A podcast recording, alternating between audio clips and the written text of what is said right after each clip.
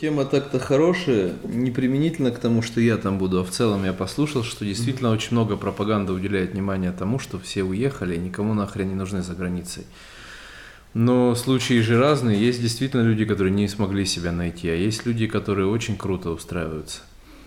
И надо, наверное, рассказывать, ну, надо про все рассказать, но про историю успеха тоже важно рассказывать, потому что это вдохновляет других людей. Для меня это не столько как-то история успеха, сколько история того, что люди пошли на поводу своих желаний, не знаю, как-то вот смогли реализовать себя, сделать то, что они хотели. Это не все, речь там про какой-то прям успех и бабки. То есть вот я поговорил с Лешей, который открыл чайную. Но он мне сказал, сколько он там зарабатывает. Я, работая аналитиком, зарабатываю больше больше, чем даже в его там лучшие месяцы. И, я думаю, ну, ты зарабатываешь больше, чем я, потому что у нас огромные расходы. Ну, в том числе, да. То есть, э, это вот кажется, не... что. Но при этом я восхищаюсь э, гораздо больше людьми, которые вот именно что-то сделали э, свое прикольное, потому что я давно работал в найме и в в начале декабря 2021 года открыл в Питере магазин безалкогольных напитков.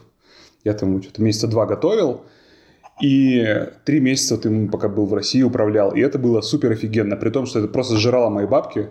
Но э, вот эта вот э, возможность делать что-то свое, какую-то создавать добавленную стоимость, э, видеть людей, которые платят мне деньги и не маленькие, и благодарят меня и говорят, Господи, спасибо, что вы есть, как хорошо, что вы появились, почему вас так давно не было. Ой, да, я это очень часто слышу. Привет! Женгялов хац – это лепешка с мелко нарубленной зеленью, которую готовят армяне в Арцахе. А еще Женгялов хац – это подкаст, в котором я, Анатолий Максимов, общаюсь с людьми, которые уехали из России после начала войны с Украиной и на новом месте открыли свое дело. Сегодня в подкасте Женгялов хац Сергей Целиков – основатель Ереванского киноклуба и сервиса продажи билетов «Киоск», организатор киноретроспектив с участием режиссеров и кинокритиков, а также предприниматель и режиссер.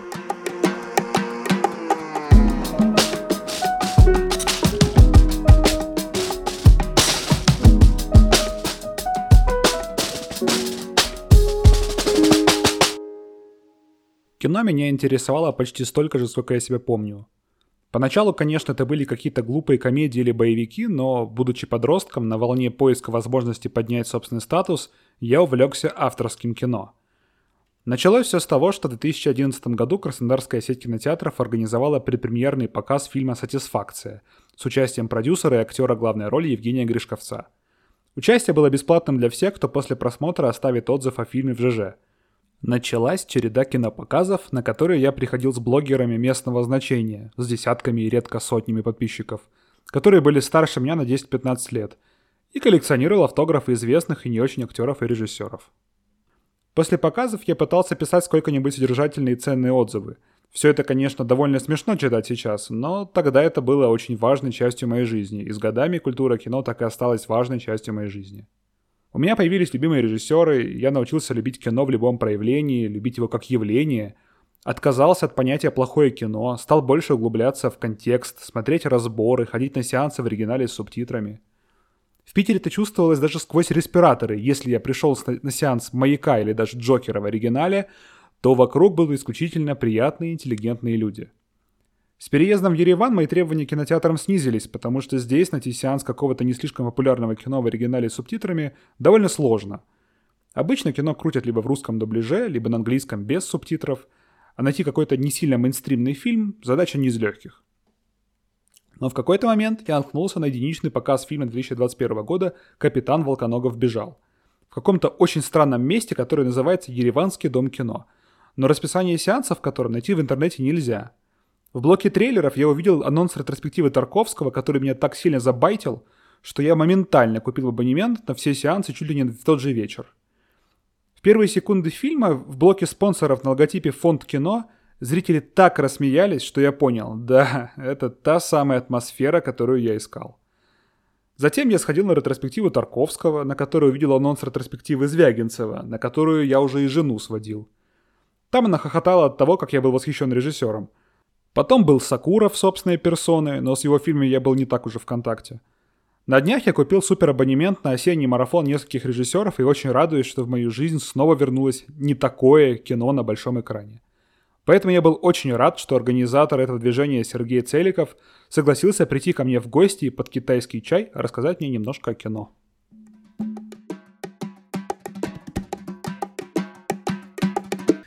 Я занимаюсь культурно-массовой деятельностью, назовем это так официально. Мы устраиваем кинопоказы, ставим спектакли, привозим э, спектакли в Ереван с гастролями. В общем, всем, на что ходит публика и что интересно людям. Как давно открылся киноклуб? А там, понимаешь, там была размытая граница. Он, в принципе, он открылся, как я сюда переехал. Просто это было в формате какого-то некоммерческого объединения, потому что на тот момент у меня был бизнес в России, который приносил мне деньги, и в качестве хобби у меня здесь не было друзей, меня здесь никто не знал, я никого не знал. Я подумал, надо просто начать какую-то деятельность делать, чтобы вокруг меня появились какие-то люди, я с ними познакомился. Я стал читать лекции по режиссуре, потом подумал, что вот у меня есть мои короткометражки, их можно показать, потом подумал, что у меня есть много друзей, режиссеров короткометражки, которых тоже можно показать. И это все было некоммерческое, приходило туда там от 50 до, до 100 человек, довольно много. Вот. А потом в, на одном из таких вечеров мы познакомились с Мариной Кулапиной, и она говорит, давай сделаем что-нибудь более масштабное. Я, в принципе, был не против. Просто у меня это был формат хобби, я не рассматривал это как что-то серьезное. Она говорит, давай организуем в Ереване Хардок Феста. Мы связались с Виталием Манским, он сказал, хорошая идея, и мы запланировали это на начало осени. Вот, потом мы пошли в Минкульт, они сказали, ой, ребята, классная идея, мы вам готовы помочь, чем мы вообще не ожидали. Мы когда пошли, мы хотели больше от них какой-то информационной поддержки, чтобы они там помогли нам в прессе осветить. Вот. И они предложили это перенести на конец осени, потому что сентябрь очень загруженный месяц событиями. Вот, мы перенесли это на конец осени. Дальше... А ты когда переехал? Я переехал в марте 22-го. Угу. Дальше началась какая-то бесконечная череда трагических событий. Сначала погибла в э, ДТП Манана Сламазян, ну, ее сбила машина в Ереване. Она была хорошей э, знакомой Манского, подругой даже, наверное, можно сказать. И она нам очень помогала в, как бы, в коммуникации с ним, потому что Виталий такой человек, который чуть, чуть видит какие-то сложности, говорит, все, все, отменяем, все, ничего не делаем, все. А такая, Виталий, подожди, проделана большая работа. И мы думаем, ну, наверное, теперь э, все отменится. Мы созвонились с Виталием, он сказал, нет, мы проведем этот фестиваль в память о Манане, он так и проводился, мы везде говорили, что фестиваль проводится в память о Манане. А проходит буквально несколько дней, и на Виталия в России заводят уголовное дело. Мы думаем, ну все, теперь фестиваль точно отменится. А мы уже проделали довольно большой объем работы, и обидно, что он отменится. Думаем, наверное, ему небезопасно будет приехать в Армению. Мы снова с ним созваниваемся. Он говорит, нет, все равно фестиваль проводится. Дальше случается армяно-азербайджанский конфликт, и мы думаем, ну сейчас как-то и даже неуместно проводить фестиваль а потом вслед за этим еще и мобилизация в России. Мы месяц ждем, что вообще будет происходить дальше. Но через месяц мы видим, что, во-первых, сюда приехало очень много русских, которым нужна поддержка, в том числе моральная. Вот, а фестиваль, как, как, как ни странно, вот, э, дал очень большую точку опоры для многих, потому что это возможность обсудить какие-то проблемы актуальные, которые волнуют людей – но на тот момент мы опять же не были уверены в том, что сейчас уместно его проводить. И мы снова связались с Виталием, говорим, Виталий, вот такие сейчас в России мобилизация, вообще непонятно, что происходит в этом мире. Он говорит, нет, я считаю, все равно фестиваль надо проводить, потому что, во-первых, столько уже сил и, и средств затрачено, если мы его не проведем, то тогда мы вообще проводить не будем. Ну и мы решили его сделать. И мы вообще не знали, что получится. Мы, конечно, верили в успех, потому что понимали, что это актуальная повестка, которая всех сейчас волнует, но до конца не были уверены, что нам получится собрать залы. И мы были очень рады, когда людей было столько, что э, залы не вмещали, люди сидели в проходах, люди сидели прямо под экранами, под экраном, Вот, обсуждали фильмы, невозможно было людей выгнать из зала, то есть обсуждали фильмы по, по полтора часа, и это было очень здорово. И вот после этого события, а еще как раз мобилизация мой бизнес в России подкосила, и так как два месяца сотрудники не ходили на работу, я им сказал, сидите дома, никуда не выходите, нам нечем было платить за аренду, вот, нас выгнали из помещения – и я вот как раз распродавал все имущество на Авито, потому что нам дали неделю на то, чтобы все вывести, а мне просто некуда это было девать. Вот, и я подумал, ну вот если тут есть какая-то какая-то деятельность, которой я причастен, наверное, надо ей теперь и заниматься, потому что все из России я уехал. Так все и получилось. Блин, круто. Ну, не все, но как-то что успешно сложилось. Я просто общался с Алексеем Бажиным из «Иное кино», и он э, как-то рассказывал, как раз он, по-моему, сходил тогда на Докфест и жаловался, что в Армении не очень развита культура кино, что э, залов мало, залы стрёмные, людей мало ходит. Э, а тут ты говоришь, что там зашло все. Можешь как-то тоже рассказать, как, на твой взгляд, обстоит, обстоят дела с кинокультурой в Армении, в Ереване в частности? Слушай, ну Алексей Бажин рассматривает все более широко, и, безусловно, он прав. Я рассматриваю исключительно в контексте нашего ивента Эхар Докфеста. Важно понимать, что 90%, если не 95% людей, которые ходили, это ходили русские релаканты, которых на тот момент было очень много, и которым на тот момент была очень важна какая-то коммуникация, поэтому я просто помню свое состояние, наверное, ты подтвердишь, что оно у тебя точно такое же было, что когда ты приехал и вдруг ты понимаешь, что ты никого не знаешь, ты просто ходишь на любые ивенты, там, на метапы, на те же уборки грингрина, просто потому что тебе важно, чтобы у тебя появились какие-то новые связи здесь. И когда... Более того, мы, мы с женой э, даже начали ходить на концерты людей, на которых мы никогда раньше не ходили, но просто, о, у них антивоенная позиция, прикольно, надо сходить. Ну да, то есть это возможность, с одной стороны, познакомиться с людьми на каких-то таких мероприятиях, с другой стороны, наверное, все равно почувствовать какую-то точку опоры в виде комфортной, привычной жизни, которой ты жил раньше. Вот, поэтому, ну, Поэтому у нас э, просто так совпало, что много людей здесь было, которым это было актуально, и были полные залы. Тем не менее, сейчас я смотрю на ивенты, которые идут сейчас, даже там та же ретроспектива Сакурова, Звягинцева, довольно много армян приходит. Вплоть до того, что там есть много людей, которые там не говорят по-русски, им требуется перевод. Вы как-то там анализировали, какая сейчас доля армян приходит на ивенты? Ну, мы так прям не считали по головам. Анализ скорее какой-то субъективный характер mm-hmm. носит. Но и да, мы чувствуем, что уже, наверное, сравниваемся к, там, к 50 на 50 пропорции. Мы этому очень рады, потому что важно выходить из своего пузыря. Все-таки мы в Армении. И для этого, да, мы специально делаем субтитры на армянском. Очень много раз я слышал от всех, зачем вы делаете субтитры, потому что все, кто ходит, все говорят по-русски. Но бывали разные ситуации. Бывало, что приходил какой-то глухонемой парень, и я думаю, ну вот, хорошо, что мы сделали субтитры, он может посмотреть кино.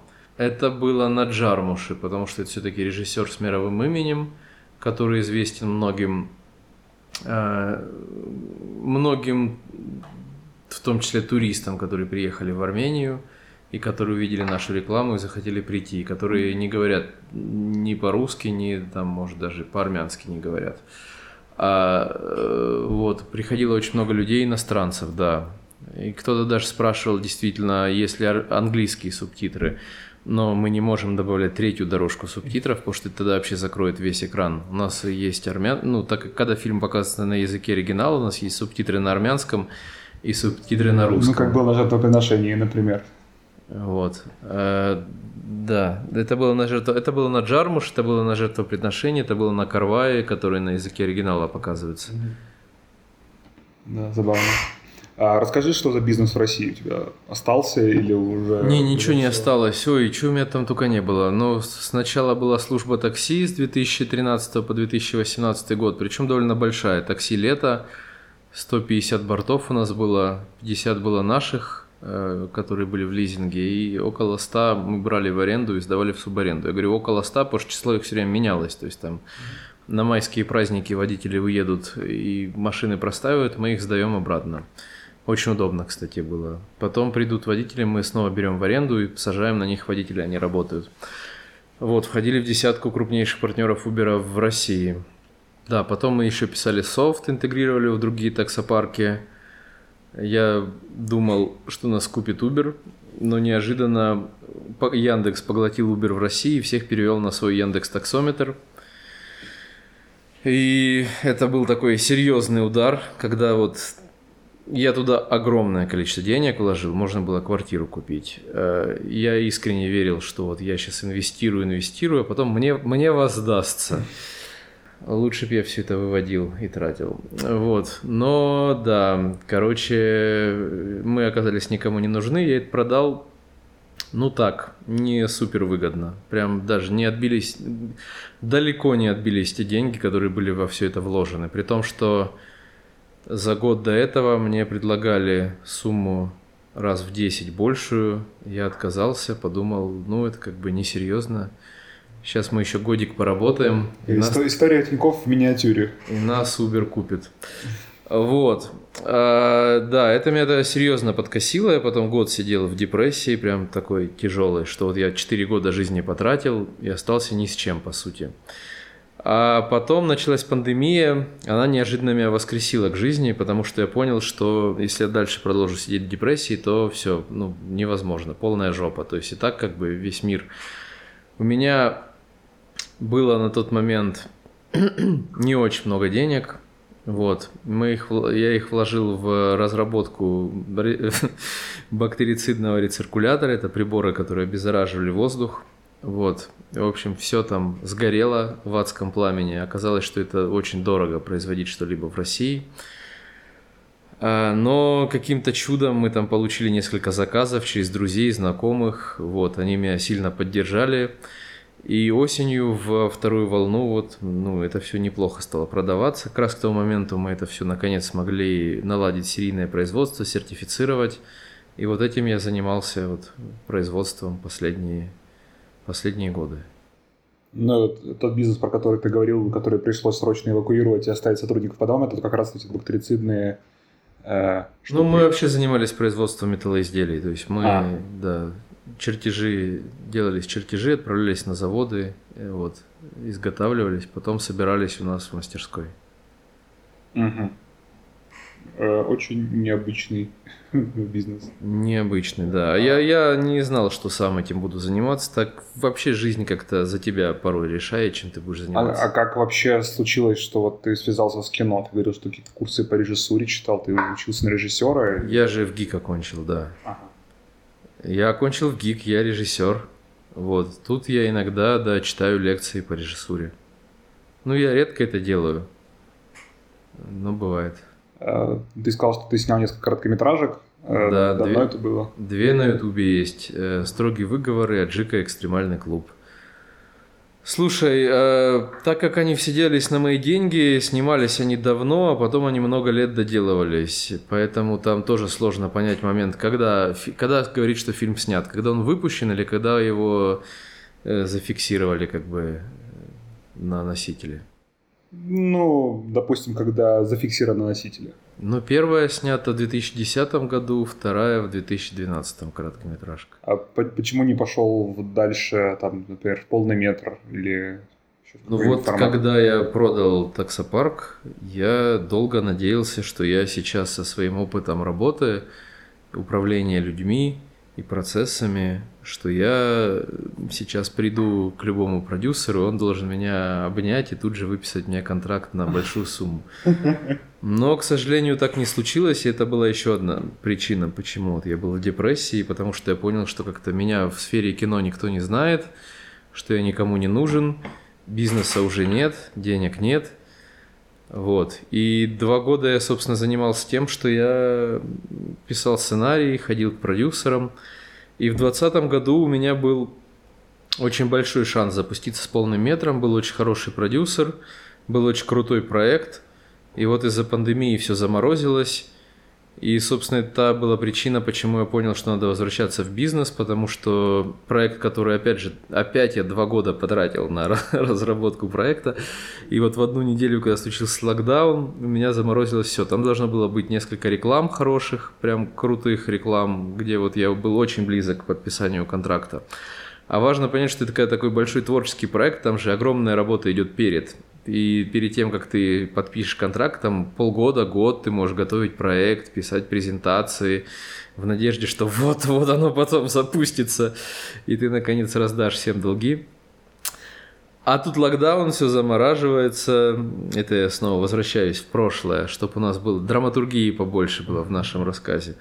Локдаун, все возвращается в прошлое, все, все, все замораживается и ты думаешь, блин, то есть вот проекты, которые я там, какие-то готовил несколько месяцев, которые готовил несколько, которые я готовил год, что они заморозились за одну неделю. Там у меня 6, 6, 6 проектов были, я думаю, ну вот хоть один из них запустится, и уже будет очень круто. То есть у меня будет и как бы имя и репутация на этом рынке.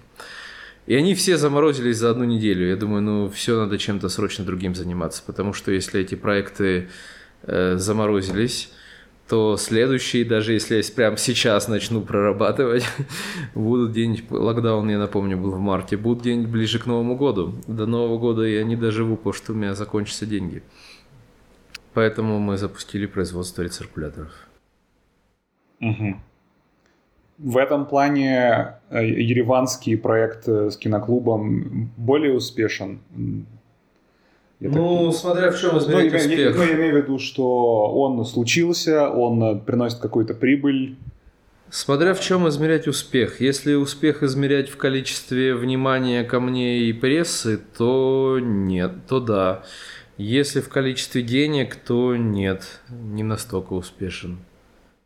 Я скорее, ну, ты просто сказал про там, кучу проектов, которые заморозились, а тут вот хотя бы, ну, хотя бы, наверное, не очень э, правильное слово – но глобально он запустился и как-то э, там, работает, но набирает обороты вообще. Э, становится больше зрителей. Там. Ну, подписчиков становится больше, зрителей, да примерно так же остается. Мы, опять же, ограничены вместимостью зала, плюс важно понимать, что э, все равно русские релаканты составляют довольно большое ядро нашей аудитории, их число уменьшается все время.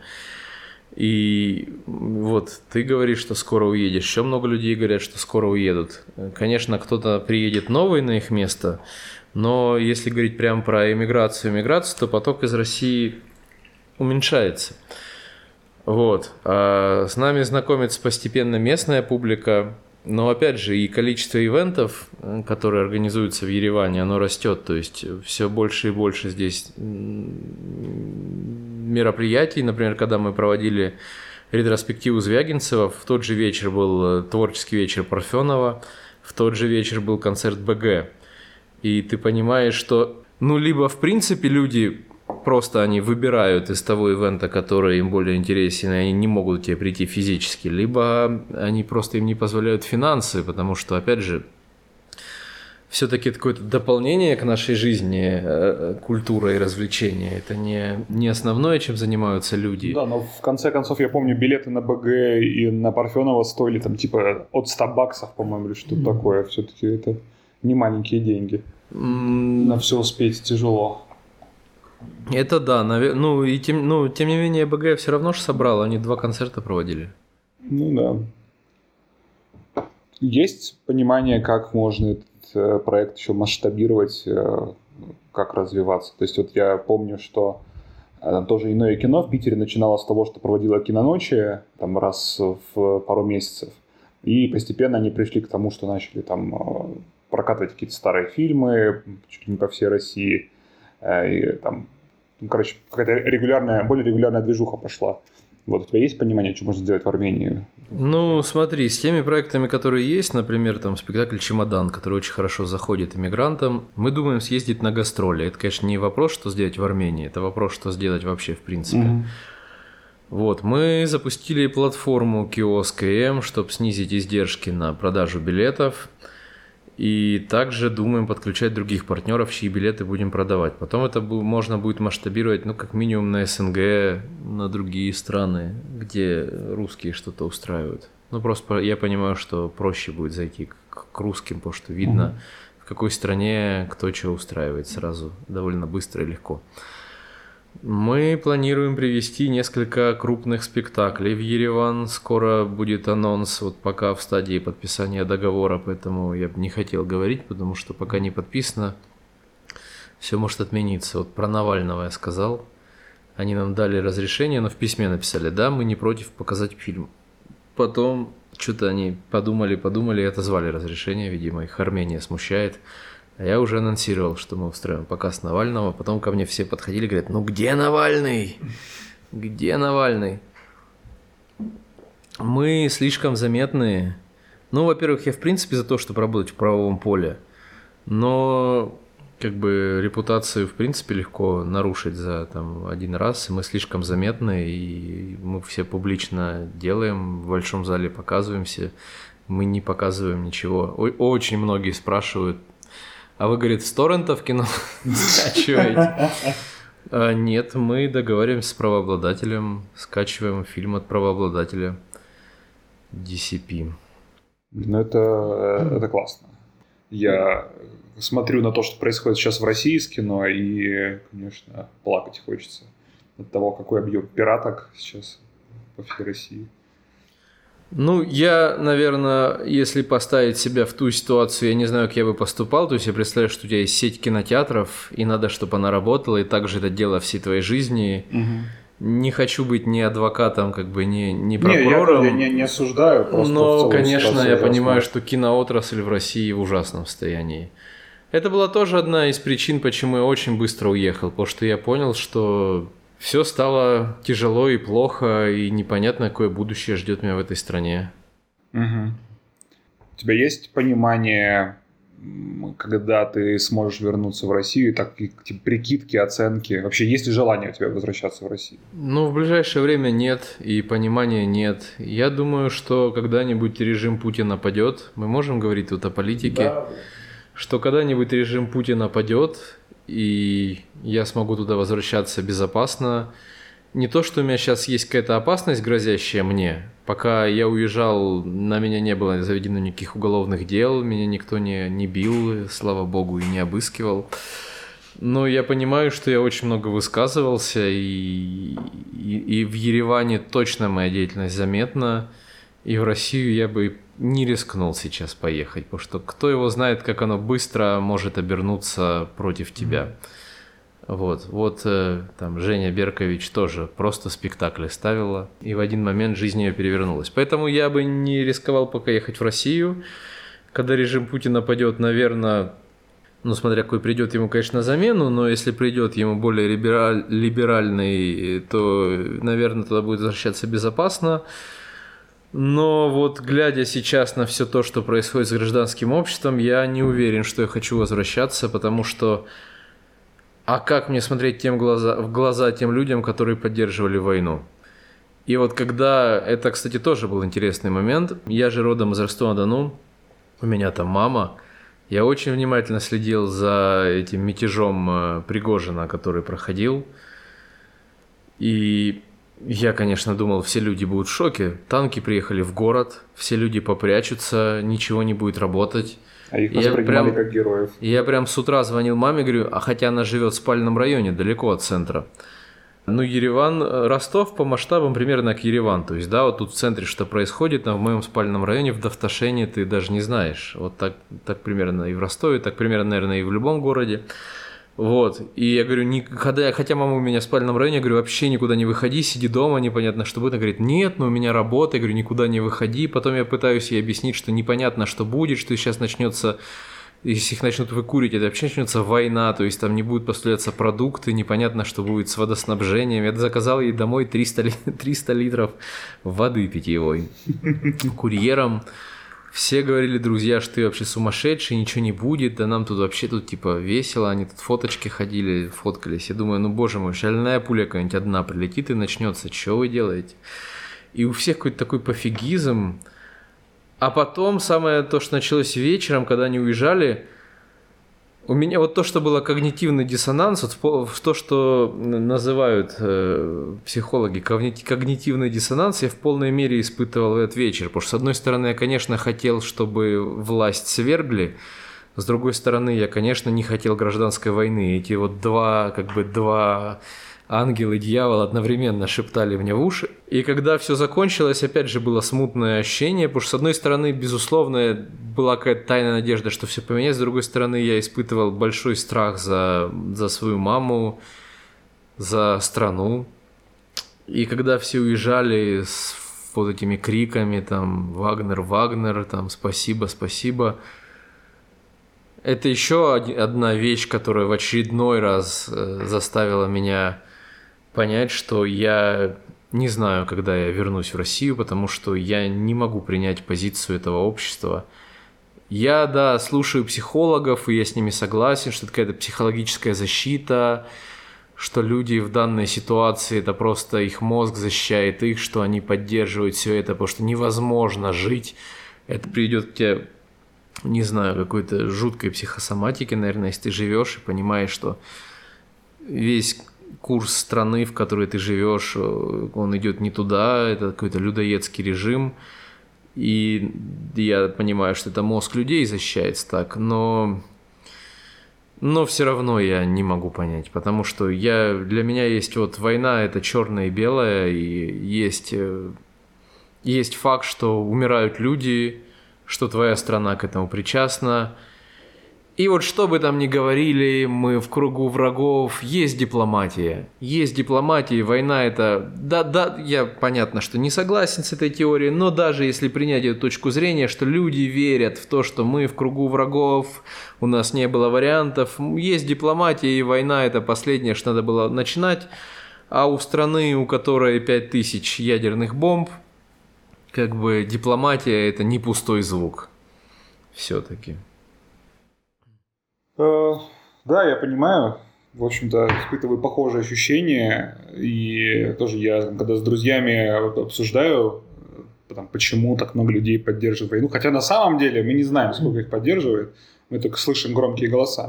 Но вот я понимаю, что чтобы принять реальность, в которой я гражданин страны, которая начала агрессивную войну, оказаться в этой реальности, это очень сложно, очень травмирующе и гораздо безопаснее для головы просто решить, что ну там просто враги вокруг, вот мы, мы все-таки нормально. Нет, мы же не людоеды. Ну, как, это, как в том э, э, видосе какого-то late night, late night шоу, типа, Ганс, мы что, плохие? Типа вот э, это сознание, ну, это сложно сделать. Но тем не менее, когда я уезжал из России, я прикинул, что лет 20 я в России возвращаться не буду. Мне кажется, что вот где-то лет через 20 только станет плюс-минус безопасно там мне, по крайней мере, жить. Э, ну и там приехать, может быть, я смогу лет через 10-15. Есть какое-то такое же понимание, когда ты сможешь туда вернуться? Оценка какая-то там? Ну, я думаю, минимум лет через 10. Mm. Окей. Но мои оценки, они, в общем, обычно оптимистичные. Я был уверен, что война, абсолютно уверен, что война закончится до конца 2022 года, потому что я не понимал, как вообще этот ад и ужас может продлиться дольше. И у меня был какой-то прогноз, я его сам себе нарисовал, что в ноябре все закончится. У меня день рождения в ноябре, наверное, я очень хотел. Я думал, что вот в ноябре все закончится.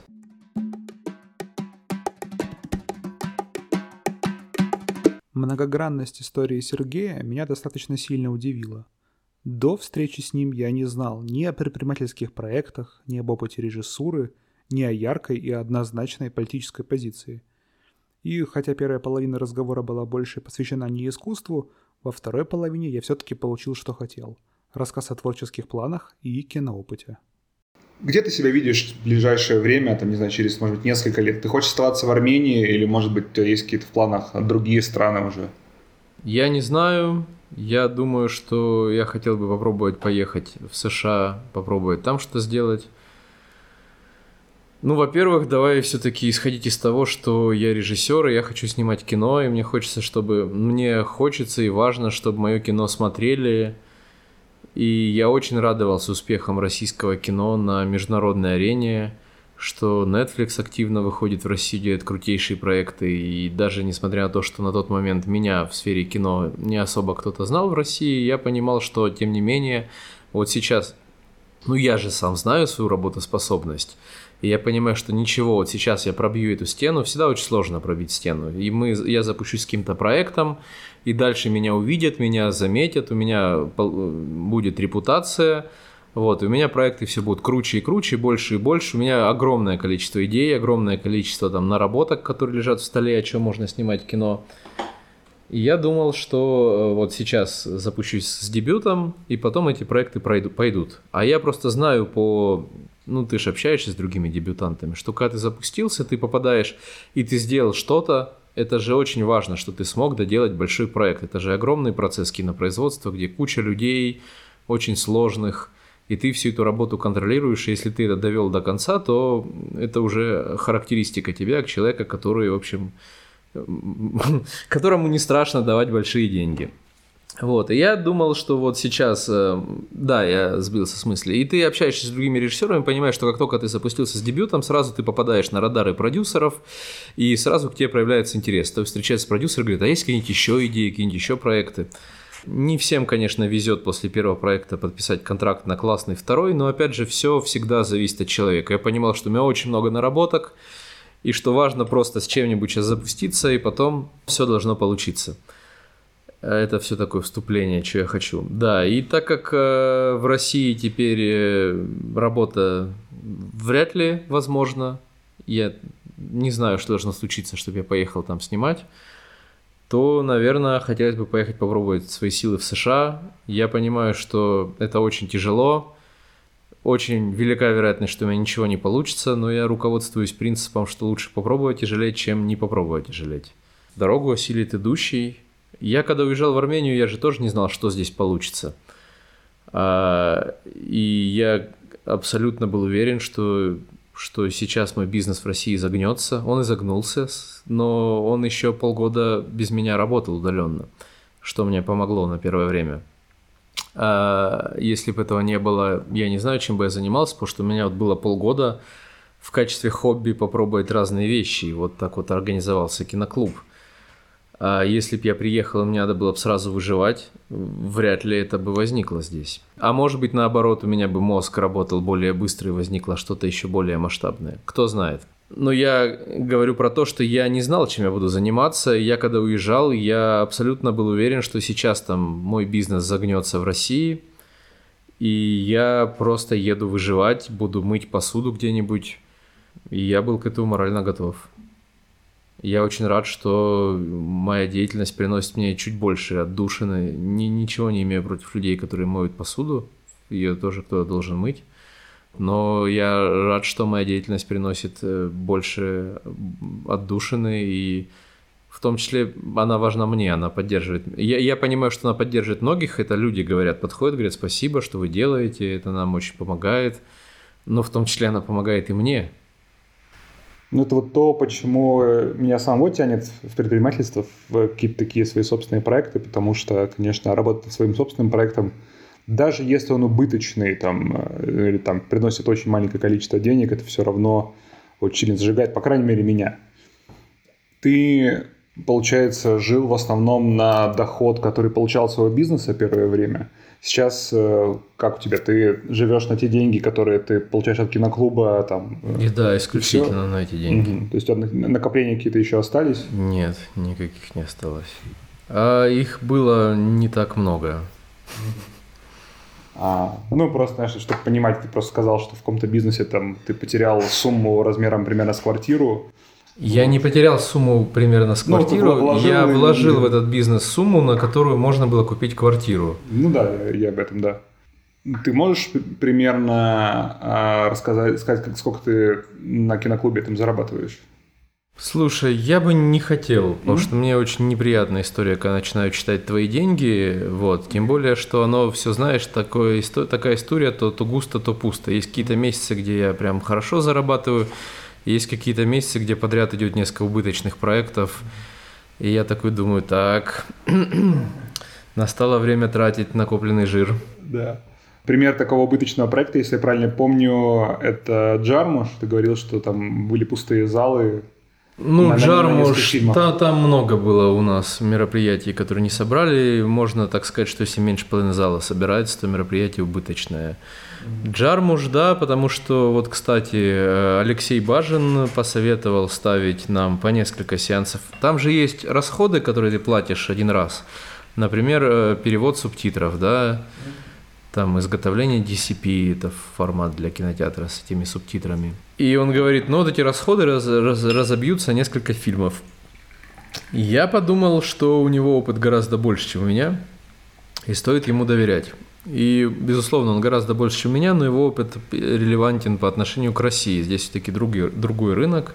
И это была абсолютно неправильная стратегия, потому что аудитория, которая могла прийти на один сеанс, размылась на три. А помимо тех расходов, которые мы платим один раз на все три фильма, к субтитры, есть, э, есть расходы, которые мы платим каждый раз. Это аренда зала, там люди, которые работают на сеансе и так далее. И в итоге там было по, по 100 человек на сеансе. В зале на 500 мест. Мгм. Но при этом же, по идее, организовать дополнительный показ, если уж ажиотаж на сеансе, вполне можно. Как было, например, с Левиафаном, который довольно стихийно провели на следующий день. Там была история в следующем, что просто сотни людей, ну, наверное, десятки людей писали нам, что я не купил билет, можно ли купить билет. А у Звягинцева это просто нам повезло. Нам и людям, всем нам повезло. А у Звягинцева на следующий день была презентация книги в вечернее время, и это было 1 мая, и мы понимали, что он улетает только вечером, 1 мая, а с утра есть свободное время, так как праздник, то люди смогут прийти, и так совпало, что и зал был свободен. Э, Это что же надо еще договориться про аренду зала, чтобы его никто не занимал в этот день. Вот, и Звягинцев был в Ереване, и было 1 мая, э, и все совпало, и мы подумали, что можно поставить дополнительный сеанс. Ну да, я, собственно, сам купил билет на этот сеанс дополнительно, потому что вечером я не мог на Левиафана попасть, о чем очень сильно грустил. В тот вечер я познакомился с героями первых двух выпусков этого подкаста. Как выглядел обычный твой день два года назад? Ой, слушай, два года назад, э, а два года назад какое было число? Лето? Лето? Ну, там, июль 2021 года. О, это был вообще крутейший проект. Мы делали очень сложный документальный фильм, на котором я работал исполнительным продюсером. У меня бизнес я запустил в 2020 году, в 2021 я понял, что я хочу возвращаться к творческой деятельности, вот, и что мне надо... И я нанял управляющего, который всем руководил, и почувствовал себя, наконец, счастливым человеком. Нет, я и был счастливым, потому что все равно это классно, когда делаешь свое дело, но я почувствовал себя прям супер счастливым, то есть тебе просто раз там в пару недель деньги приходят, а ты можешь делать, что хочешь. Так классно было. И мой друг Никита Белорусов, э, режиссер, предложил мне поработать исполнительным продюсером на документальном фильме 7.59. Он так и называется, 7 двоеточие 59, как время на часах. Этот фильм показывает одну минуту из жизни России в разных регионах в 11-часовых поясах. То есть мы смотрим, что происходит в разных местах, когда в Москве 7 часов 59 минут утра. И мы проехали всю Россию от Камчатки до Калининграда. У нас была огромная полуторамесячная, очень сложная экспедиция. Мы посетили 70 с чем-то разных объектов, абсолютно уникальных. Ну, от каких-то банальных, как там, не знаю, какое-нибудь кладбище, до каких-то там уникальных, как гидроэлектростанция там или, не знаю, там Челябинский металлургический завод. И мы реализовали сложнейший проект, вот, и это было просто какое-то потрясающее лето, где у тебя каждые три дня перелет, каждые три дня новый регион, ты приезжаешь, там берешь в аренду машину, и в день у тебя по три съемки, по две, по три съемки в разных локациях.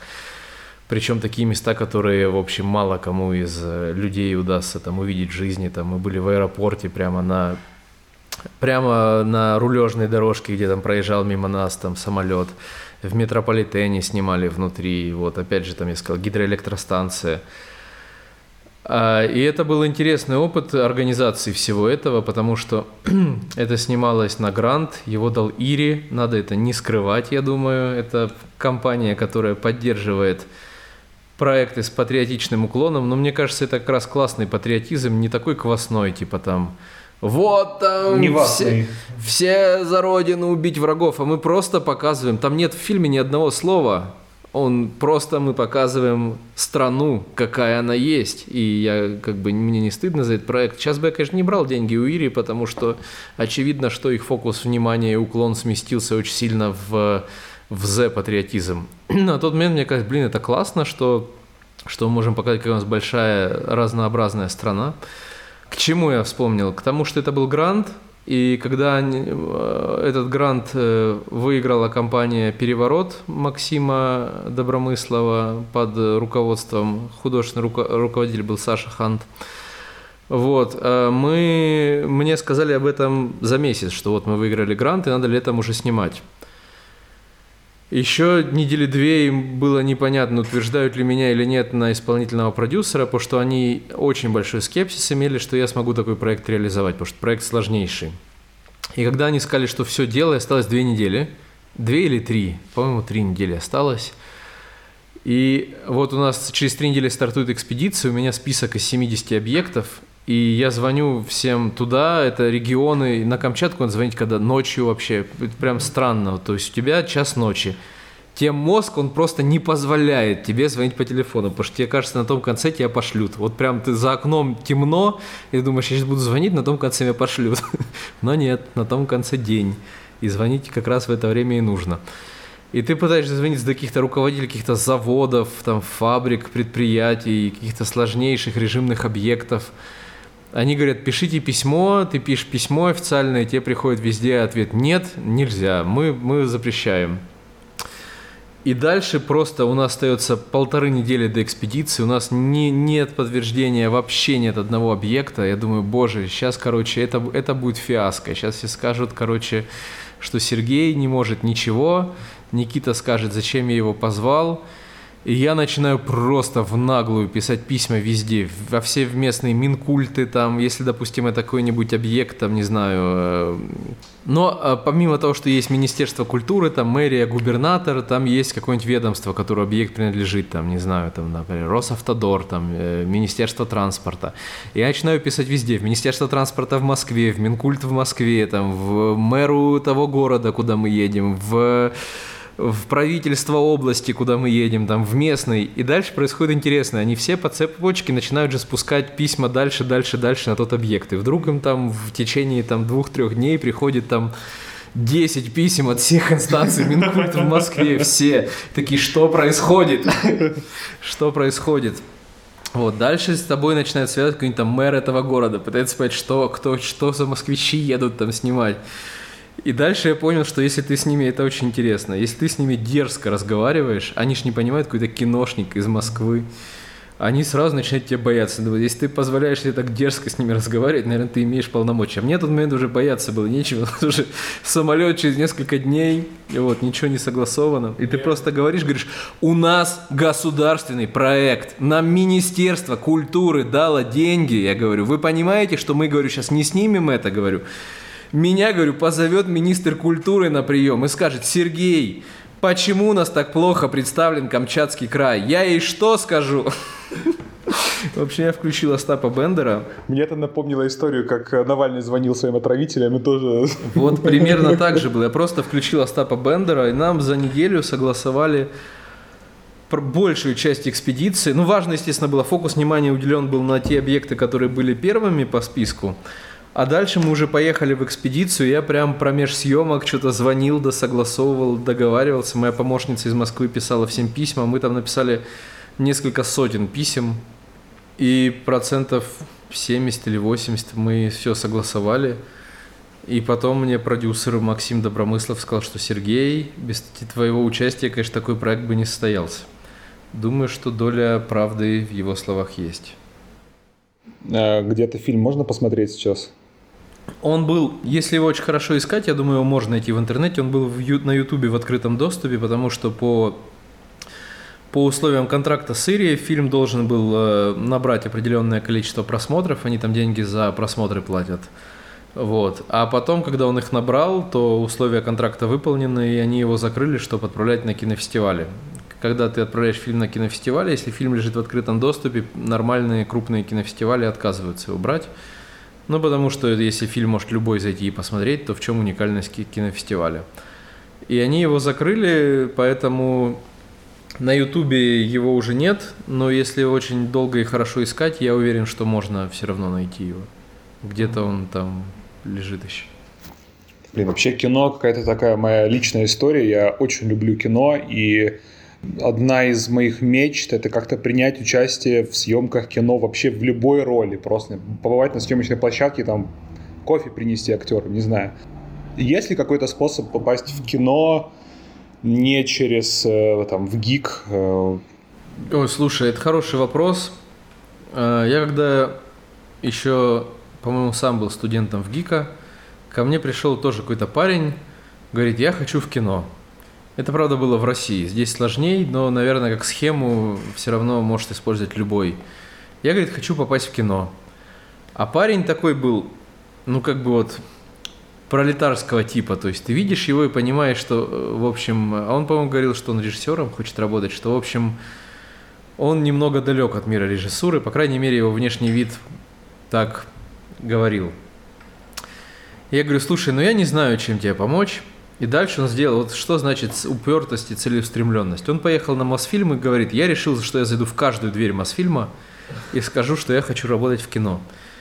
А на Мосфильм туда не очень просто попасть, но можно. И дальше, если ты попадаешь, это огромный муравейник, где куча кинокомпаний, офисов, там все сидят, и ты уже, если попал, то ты ходишь вообще открыто везде, тебя пускают. Вот, и он как-то попал туда, там есть люди, которые через забор перелазят, но я не советую это делать, если кто-то слушает нас из России. Но, в общем, есть способы туда попасть. Вплоть до того, что там на экскурсию записаться в Мосфильмы, не знаю, избежать экскурсии. Туда водятся экскурсии. Вот. И вот он выполнил как бы... Ну, я, я с ним не ходил, я свечку не держал. Не знаю, во все ли он двери зашел или не во все, но он сказал, что он действительно ходил, прям заходил много куда и говорил, я хочу в кино. И вот на какую-то он устроился площадку, где он там чуть ли не подавал кофе, а потом он, ну, как бы, как, как все устроено в этом мире? Все это знакомство, безусловно, и все это понимание, что тебе может доверить более сложную задачу, все это твоя репутация. Потом он по стал помощником режиссера, потом он еще повышался, и, в общем, вот он хорошо устроился и работает в профессии. Офигенная история. Жаль, что я далеко от Мосфильма. Хорошо. Вы слушали подкаст Джангелов Хац. С вами был его ведущий Анатолий Максимов. Подписывайтесь на подкаст Джангелов Хац на ваших любимых платформах для подкастов, делитесь с друзьями, а еще приходите с 11 по 20 августа на Эхо кинофестиваля «Золотой абрикос». 26 сентября на спектакль «Мой внук Вениамин» с Лией Хиджаковой, ну и на классические ретроспективы киноклуба с 8 по 10 сентября будет Инмар Бергман, 16-17 сентября Борис Хлебников, с 22 по 24 сентября Андрей Смирнов и с 5 по 8 октября Ларс фон Триер. Я уже купил суперабонемент на ретроспективы, приходите увидеться. Услышимся через неделю. Мерси шат. Аджигюсю.